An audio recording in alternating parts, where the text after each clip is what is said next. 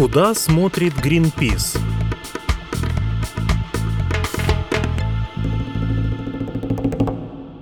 Привет, это подкаст «Куда смотрит Greenpeace» и меня зовут Андрей. Когда мы говорим о Greenpeace, мы имеем в виду не только его сотрудников, которые работают больше, чем в 40 странах мира. Greenpeace силен и тем, что с нами работают добровольцы, волонтеры. И вот об этом мы сегодня поговорим. Поводом будет то, что 5 декабря – это день волонтера, но вообще нас постоянно спрашивают, как стать волонтером, что они делают, как можно помочь Greenpeace, так что это ну, не то чтобы разговор только к празднику. Сегодня со мной в импровизированной студии, поскольку мы в разных городах, координатор волонтеров Greenpeace Даша Горчакова. Привет. И волонтеры Максим Чупин из Омска. Привет. Екатерина Синчила. Привет. И Татьяна Синельникова. Обе они из Москвы. Привет. Ну, сначала расскажите, пожалуйста, вообще, что вы делаете, в чем заключается ваша волонтерская работа. Я могу начать. Да, Катя, пожалуйста. Я э, организаторка волонтеров в Москве. Весь прошлый год занималась тем, что в онлайне в связи с ковидом организовывала мероприятия по типу марафонов, видео мы делали все вместе. А сейчас я немножко сменила род волонтерства и помогаю с такими неорганизационными мероприятиями, а отделу энергетическому Гринписа а, в Джаре. Вот. Таня? А, я являюсь волонтером лесного отдела Greenpeace, а именно движение «Возродим наш лес». А, я помогаю ребятам. Мы занимаемся возрождением широколиственного леса, сажаем третий год лес в парке Угра. А я в команде таких же волонтеров, как я, под руководством команды Greenpeace. Ежегодно ездим наблюдать, как растет наш лес, ухаживаем за ним, и у нас в Гринписе есть отдел э, добровольных лесных пожарных, которые следят за тем, чтобы наши посадки выжили и не погорели. Да, был такой один раз уже.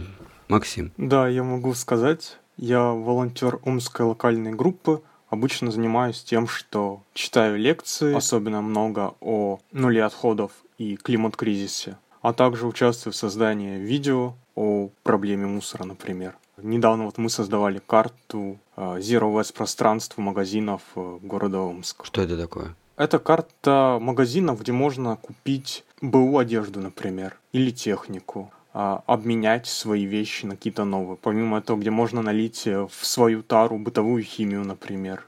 Ну, в общем, воспользоваться чем-то вторичным. Дело в том, что использовать, купить вещь, которая уже кто-то раньше использовал, это значит не производить новых вещей, на которые тратятся ресурсы и при производстве которых выделяются загрязняющие вещества. На нашей карте мы отметили секонд-хенды, комиссионные магазины, а также букинистические магазины и впоследствии планируем добавить точки обмена вещами, которые уже были использованы. И такие карты сделали многие города в России. Даша, что такое локальные группы? Объясни. Наверное, не все знают. А, локальные группы волонтеров — это группы волонтеров, которые находятся в определенном городе. Сейчас у нас 14 таких групп в 14 разных городах России. В этом году мы открыли 4 новых города — Омск, Воронеж, Белгород и Ижевск. И Максим как раз из совсем новой локальной группы из Омска. К локальной группе можно присоединиться. Для этого нужно зарегистрироваться на нашем сайте для волонтеров Greenwire. В описании будут все ссылки. А, нужно найти группу вашего города на сайте, вступить в нее, и можно написать, например, на стене сообщение «Привет, меня так-то зовут, я хочу волонтерить», и с вами свяжутся, собственно, волонтеры из этого города и что-то уже вам предложат. Ну а группы-то сами создаются как? Кто их создает? Greenpeace или они сами возникают?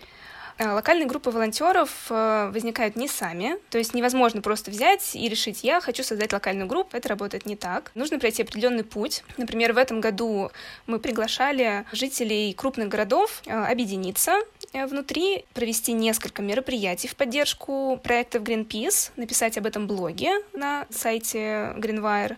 У нас пришло более 20 заявок, и из них до конца, до открытия локальной группы дошли вот четыре города. Ну, то есть это не просто так люди собрались и решили, что они теперь будут э, помогать Greenpeace, а это какой-то отбор, да, с нашей стороны? Да, это не просто э, люди решили помогать Greenpeace. А, но при этом любой житель нашей страны может стать волонтером Greenpeace. Мы работаем со всеми регионами страны. Каждый месяц мы предлагаем независимо от того, есть э, в вашем городе локальная группа или ее нет, принять участие в мероприятиях в поддержку наших проектов. Но открытие локальной группы, да, оно требует определенных усилий. Мы продолжим открывать новые локальные группы в следующем году. Мы будем делать анонсы в наших социальных сетях и на сайте для волонтеров Greenpeace Greenwire. Так что следите за анонсами, и в следующем году, э, если вы захотите открыть локальную группу в своем городе, у вас будет такая возможность.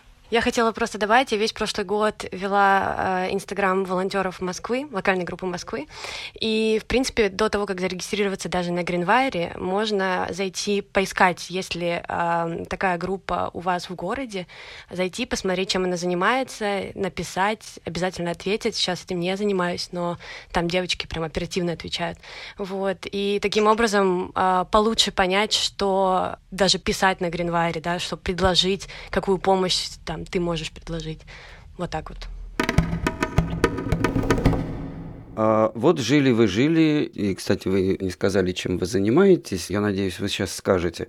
Вот жили вы жили, и вдруг в какой-то момент вам, значит, а, пришла в голову мысль стать волонтером Greenpeace. Вот что произошло, с чего вдруг вы решили присоединиться к Greenpeace?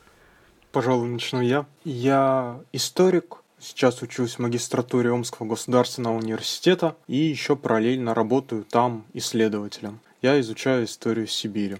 А, если рассказывать, почему стал волонтером Greenpeace, наверное, нужно немножко начать с детства. А, помню, еще в школе я рисовал рисунки на тему экологических проблем, но не задавался вопросом, какой вклад в их решение я могу внести в своей деятельности.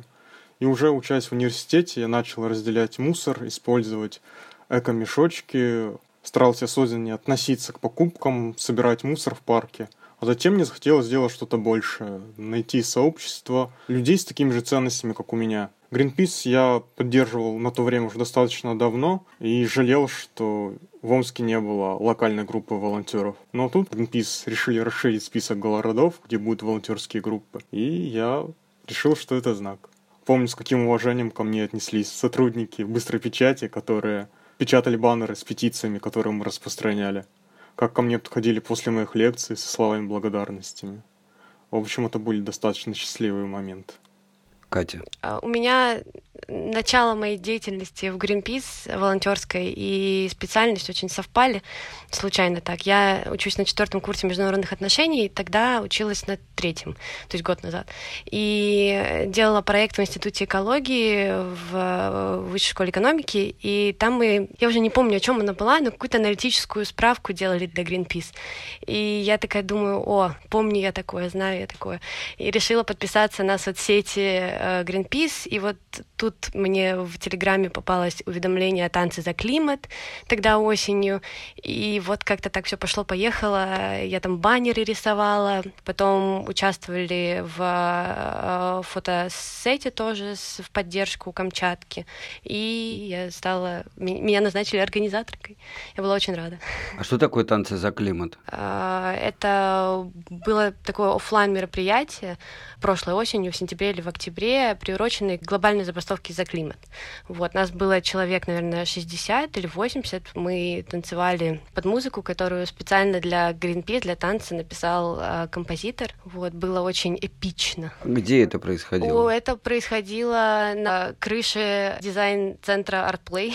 Да, а, я тоже была э, в этот день, когда танцевали за климат. Я пришла посмотреть, пофотографировать, и получилось очень-очень крутое видео, оно разлетелось по соцсетям вообще всего мира, и даже Грета Тумберг сделала репост себе в Твиттере этого танца, написала «Россия, вы супер крутые». Ой, у меня очень прикольное воспоминание есть. А, мы когда танцевали, даже, по-моему, это была генеральная репетиция, а, там с, э, с крыши, когда стоишь, когда проезжают поезда, э, видно крышу артплея. И поезда, которые электрички проезжали, они нам сигналили, вот, прям почти в музыку попадали. Это было вообще, это так заряжало. Сама музыка эпичная, еще тут э, так поддерживали, и люди, которые рядом были, тоже. В общем, было невероятно. И я поняла, что все, я остаюсь.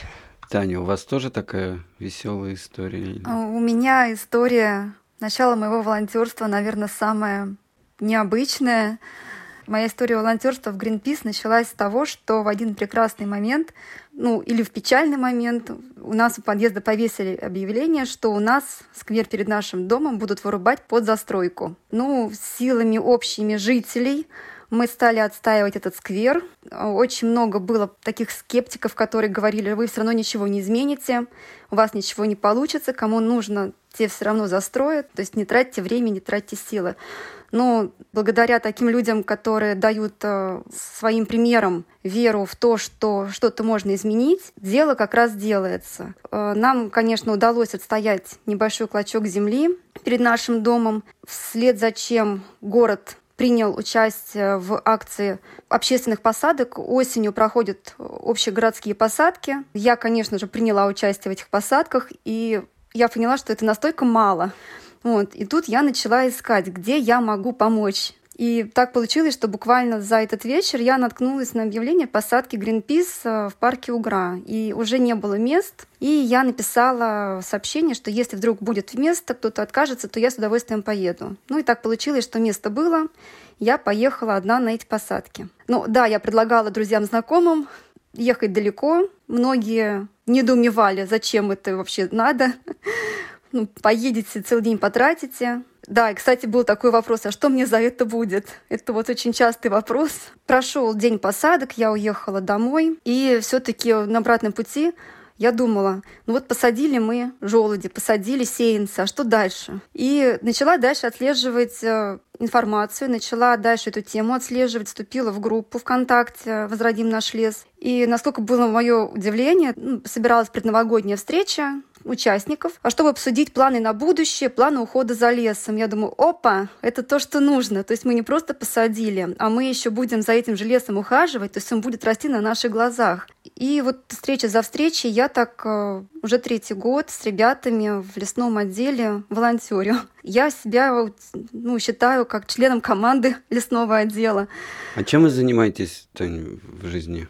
А я инженер-конструктор в авиастроительной области. На меня сейчас уже, уже смотрят мои коллеги, мои друзья, которые скептически относились э, к моему участию в возрождении леса. А, сейчас они видят, как уже растут деревья, что люди за этим ухаживают, что это не брошенная территория, что лес под уходом, и что будущее и лес у леса есть, и что люди могут своей настойчивостью, своей сплоченностью возродить то, что было утрачено. Вы два раза сказали по поводу друзей, которые были настроены скептически. Вот вы стали волонтерами, да, вы стали там помогать Greenpeace участвовать в их работе. А как к этому ваши, например, родственники, друзья отнеслись? Вас поняли? Или вот так же, как вот Таня говорит, что зачем тебе это нужно? Ну, давайте я это продолжу. У меня родители, мои родственники, например, сразу положительно отнеслись, они даже не стали спрашивать, зачем мне это нужно потому что ну, у нас есть дача, у нас мы около дачи высаживаем тоже деревья, на даче у нас дубы растут. Моя, вся моя семья, в принципе, очень бережно относится к природе, к климату, э, к отходам. То есть у нас нет такого, что мы пластик плодим. Ну, вот. Мои вот родственники, они только за. А друзья? Кто относился скептически? Мои друзья меня скорее поддерживали. Они интересуются экологическими вопросами, иногда даже спрашивают совета. Но родители отнеслись к моему волонтерству очень сложно. Почему? Когда я еще начал разделять мусор и волонтерил в мобильном приеме вторсырья, они э, отнеслись к моим занятиям с подозрением. Они говорили, что другие этого не делают, так а и зачем тебе? За это же не платят деньги. А мама прямо говорила, что меня жалко, что я трачу время на сортировки, часто меня отговаривала. До сих пор достаточно сложно понять, почему. Когда я сказал, что хочу вступить в Greenpeace, она тем более отнеслась с опасением. Дело в том, что Greenpeace многие знают по их громким акциям, часто даже не подозревая, что мы сажаем э, леса и тушим пожары, проводим лекции, собираем и изучаем мусор. Но в конце концов мама приняла мое волонтерство и сказала, что для нее самое главное, что я был счастливым и чувствовал себя на своем месте. Поэтому история закончилась благополучно, как мне кажется. Кстати, так часто бывает, к нам многие так относятся. Катя, у тебя как было? У меня можно разделить на три разные реакции. Э, первая реакция была как раз от окурсников, близких друзей, которые наслышаны про Greenpeace, потому что мы много читали про это, там, научные статьи, э, публикации и так далее, про климатическую деятельность в частности, вот, и не только российскую, но и глобальную. И их вообще, кстати, они в основном были в курсе про глобальную деятельность. И когда я сказала, что, оказывается, в Greenpeace можно еще стать и волонтером вот прямо в России, в Москве, и не только в Москве, да, они очень удивились и были очень рады, и сейчас даже вот по прошествии года до сих пор там иногда спрашивают, а как там, э, что делаете? Многие подписались на Greenpeace э, в соцсетях и стали даже под прям вникать в деятельность, не только какую-то глобальную, да, мировую, но и локальную.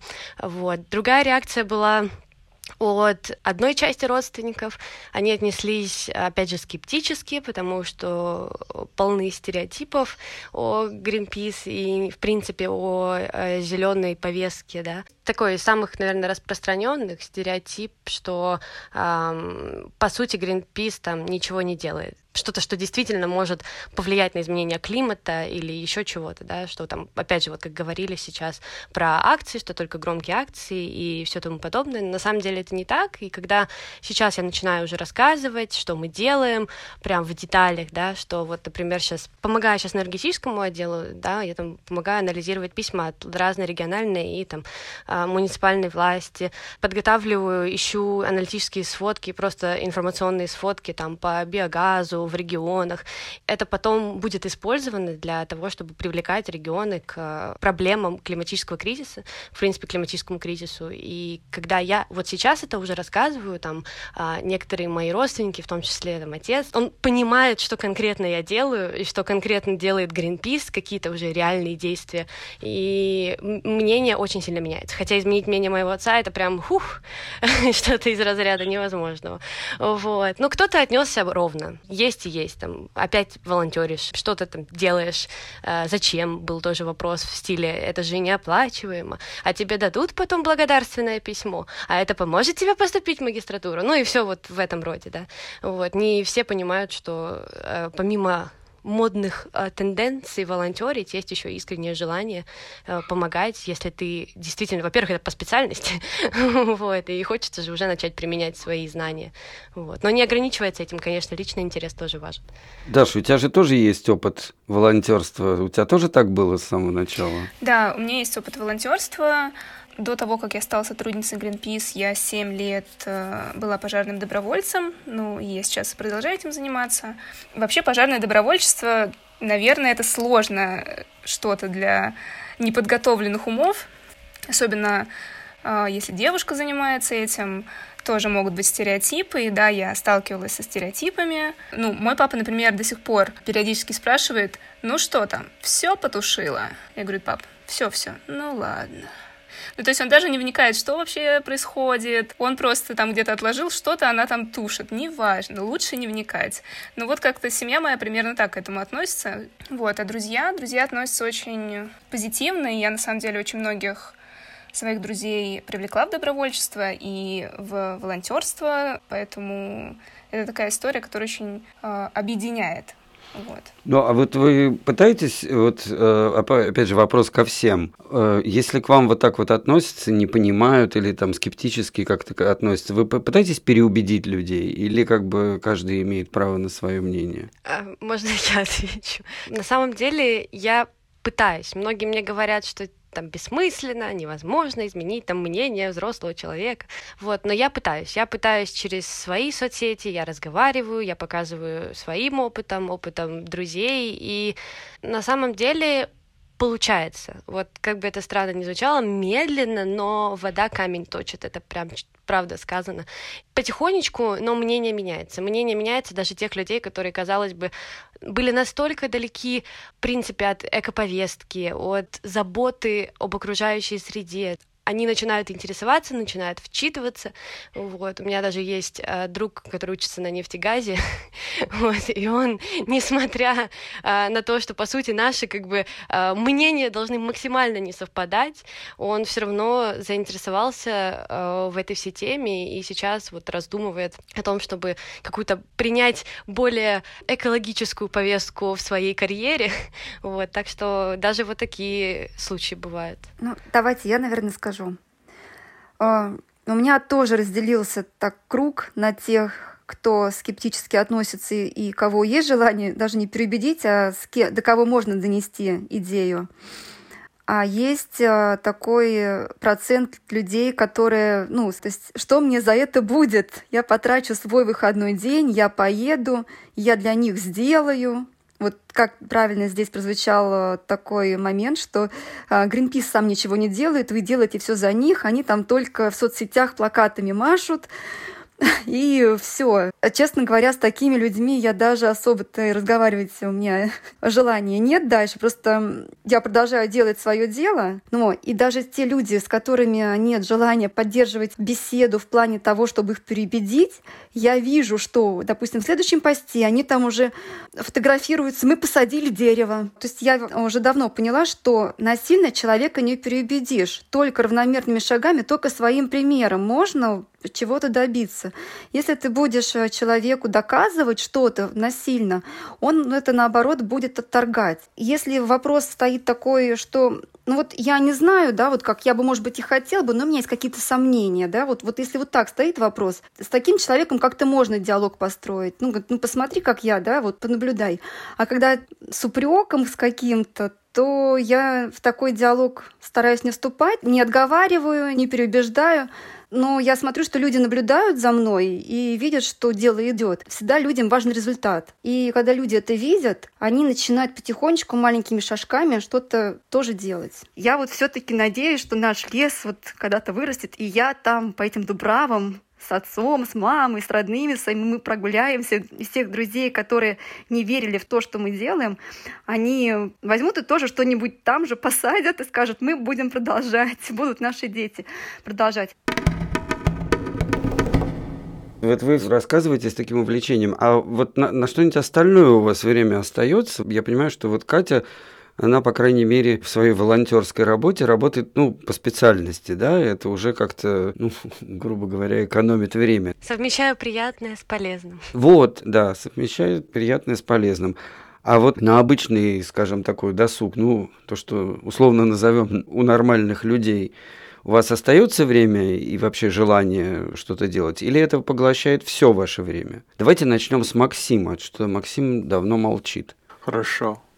А, на прошлой встрече с новыми волонтерами я говорил им, что волонтерство это то, чем вы занимаетесь после работы, учебы и отдыха и личной жизни. Не стоит всем этим пренебрегать. Реальность, конечно, немного сложнее, случается волонтерить то время, которое лучше было бы отдохнуть или провести с близкими. Ну вот да. Но в целом это очень опасно для ментального здоровья. После такого волонтерства вместо отдыха нужно уделять а, себе и близким достаточно много времени отдыхать от волонтерства в том числе. иначе может случиться, что вы в итоге не сможете заниматься ни работой, ни учебой, ни волонтерством, ни чем-либо еще. Среди волонтеров выгорание случается очень часто. Поэтому нужно о себе заботиться и не пренебрегать личной жизнью и досугом.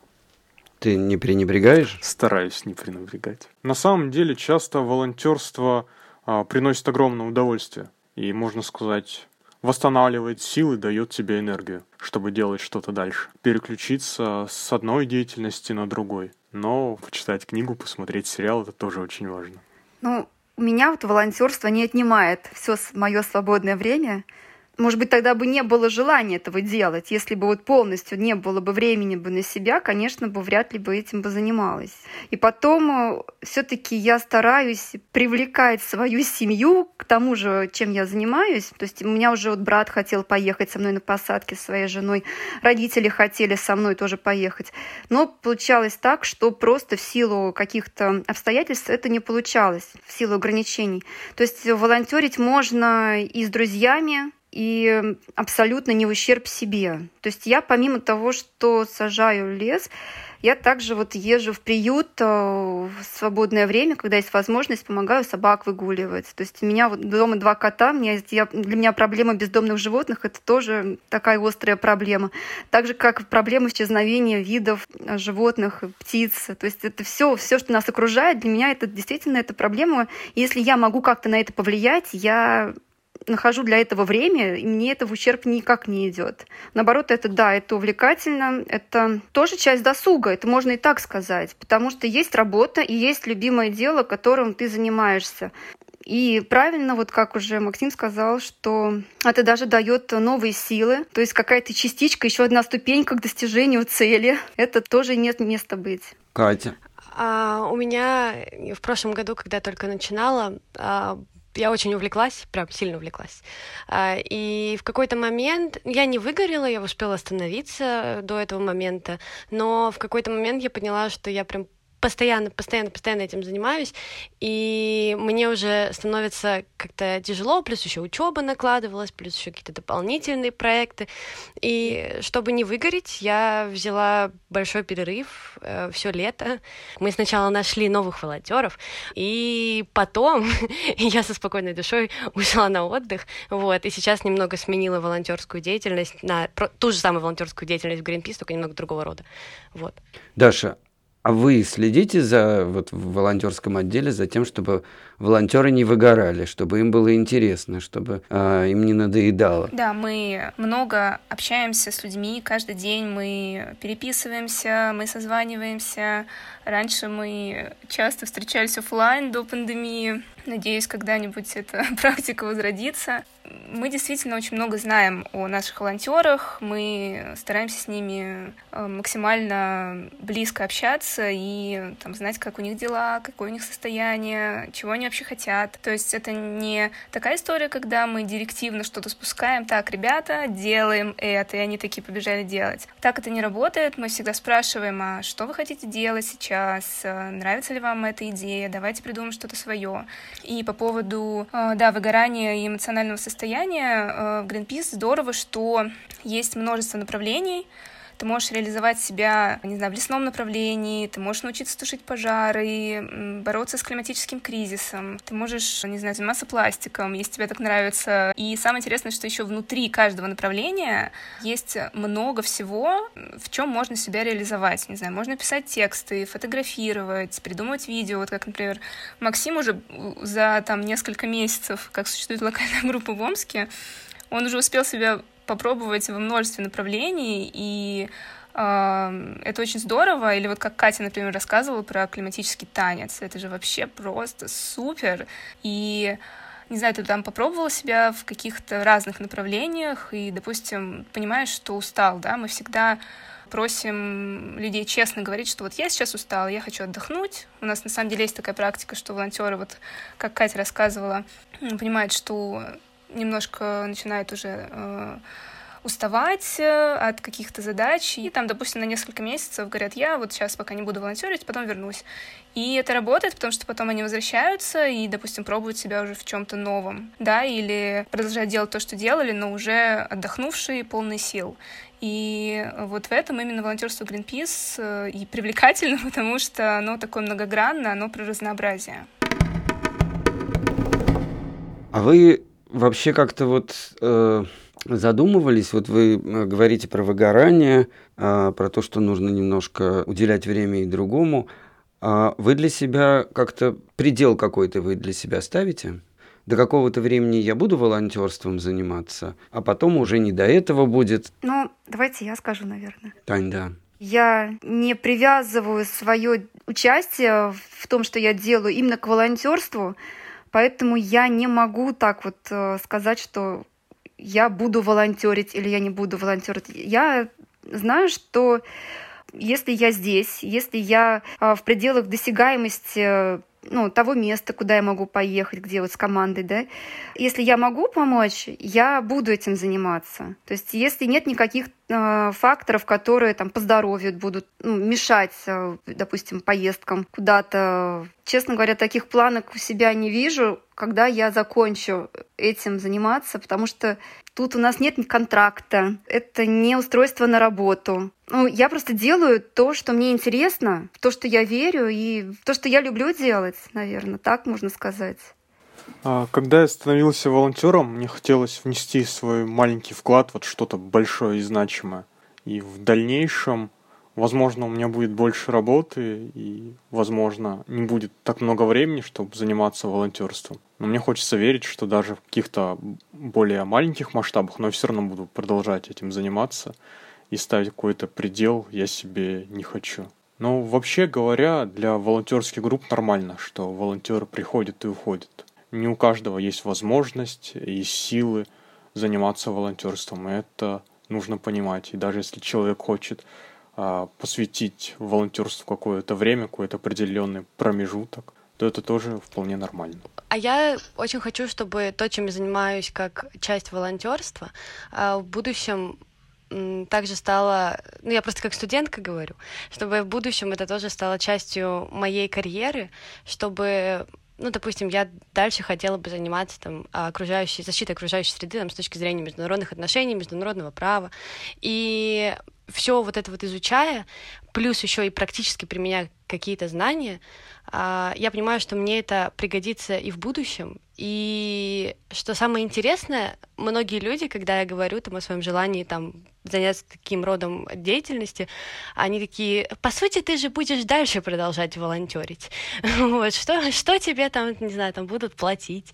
Вот. Просто я настолько этим сейчас увлечена, что в ближайшем будущем я не вижу, эм, может быть, именно волонтерство в Greenpeace когда-нибудь прекратится, да, вот как сейчас только что сказал Максим, волонтеры приходят и уходят, это нормально, да, но я хочу продолжать заниматься волонтерством в хорошем смысле слова пропагандировать экологический образ жизни, решения для борьбы с климатическим кризисом. И я думаю, что даже моя повседневная деятельность, мои обычные разговоры с друзьями, с родственниками, с людьми, с которыми я только что познакомилась, это тоже своего рода есть и будет э, волонтерство. А, и я не думаю, что когда-либо вот такой род деятельности э, я прекращу.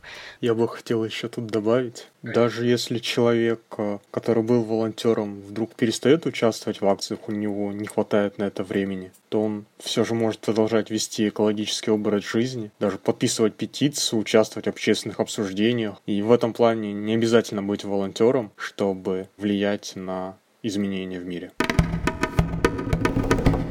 Спасибо всем, кто сегодня участвовал в нашей беседе. Даше, Максиму, Кате, Тане. Это был подкаст «Куда смотрит Greenpeace». В описании этого подкаста вы найдете все нужные ссылки для того, чтобы присоединиться к волонтерскому сообществу. Слушайте наш подкаст, комментируйте, пишите, о чем бы вы еще хотели услышать, и если понравилось, ставьте лайк. И вступайте в ряды волонтеров. Пока. Пока. Пока. Пока-пока. Пока. Куда смотрит Greenpeace?